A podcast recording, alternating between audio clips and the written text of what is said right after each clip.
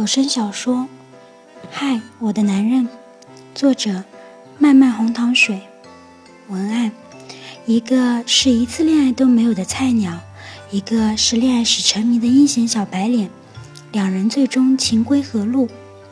我对情歌说：“你要对我好点，不然小心我一枝红杏出墙来。”情歌平静地说：“你长得不漂亮，头脑不灵光。”四体不勤，五谷不分，关键时刻就掉链子。你确定你出墙后，墙的那边有人？我恍然大悟，是哦。他微笑着说：“我喜欢你，可是不会还有人跟我一样品味怪异，所以你要乖乖听我的话，知道吗？”我注意力集中在他的第一个分句，于是开心的点点头。片刻后才意识到。